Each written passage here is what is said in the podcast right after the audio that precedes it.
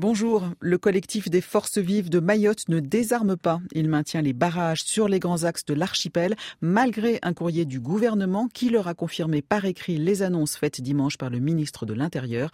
Mais les militants ne font toujours pas confiance à Gérald Darmanin. Quand il parle de la population mahoraise, à chaque fois, il nous manque de respect en disant que ce sont les Mahorais qui sont responsables de l'insécurité à Mayotte, que ce sont les Mahorais qui sont responsables de l'immigration à Mayotte, alors que si on voit bien, ce sont deux fonctions régaliennes qui, incombent à l'État. Donc quand il ne prend pas leurs responsabilités, ben, qu'ils ne viennent pas accuser les Mahorais et qu'ils ne viennent pas manquer de respect aux Mahorais. On est à bout, mais euh, au vu des éléments qui ressortent aujourd'hui, on reprendra des énergies qu'il faut, mais on maintiendra nos barrages. Des propos recueillis par Alda Alidi, Mayotte la première. Pour rappel, le ministre de l'Intérieur a notamment assuré la fin du titre de séjour territorialisé, un visa qui empêche ceux qui l'obtiennent à Mayotte de se déplacer ailleurs sur le territoire français. Que se passe-t-il à l'école André Waro de Saint-Benoît à La Réunion? Les élèves sont privés de cours depuis vendredi dernier suite à des soupçons d'intoxication liés à l'utilisation de produits anti-fourmis. Et maintenant, ce sont les agents chargés du nettoyage du site qui se plaignent de malaise. Stéphane Enilorac, Réunion la première. L'établissement bénédictin devait initialement rouvrir ses portes jeudi matin, mais il n'en fut rien, nous explique Franck Mass, inspecteur pédagogique à Saint-Benoît. Avec la société de nettoyage qui est passée, on a vu que les symptômes euh, persistaient.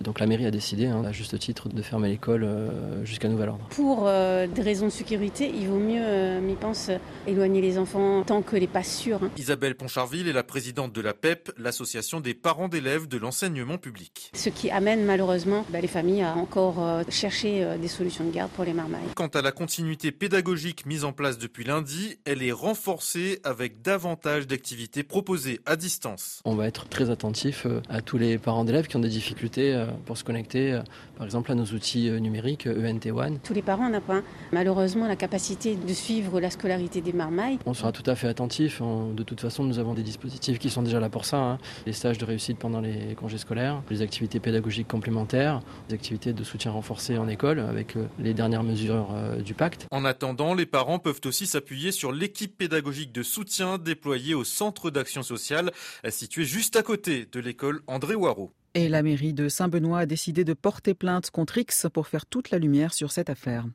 C'est la semaine de la pêche et de l'aquaculture responsable. Dans le monde, plus de 35% des stocks sont surexploités, mais les labels garantissent aussi des pratiques de pêche respectueuses des écosystèmes marins, y compris dans l'océan Indien, Sophie Persson. Dans le département, Réunion Pêche Australe bénéficie du label Pêche durable. L'entreprise pêche la légine dans les eaux des TAF. Elle doit suivre les recommandations du Muséum national d'histoire naturelle qui évalue les quantités qui peuvent être prélevées. Il faut laisser suffisamment d'individus pour que le renouvellement de l'espèce soit garanti. À bord, il y a des pratiques qui permettent de limiter les déchets, pour la consommation de carburant. Le but, c'est de diminuer justement cette consommation, d'aller vers des carburants de nouvelle génération moins polluants. Il existe aussi d'autres labels comme celui de l'association Marine Stewardship Council. 550 pêcheries sont certifiées par cette organisation. La SAPMER ou encore Cap Bourbon bénéficient de son label. Ceux qui s'engagent vers des pratiques responsables doivent aussi, par exemple, dans l'océan Indien, protéger et relâcher les tortues marines qui peuvent finir dans leur filet. Pour de nombreux consommateurs, faire attention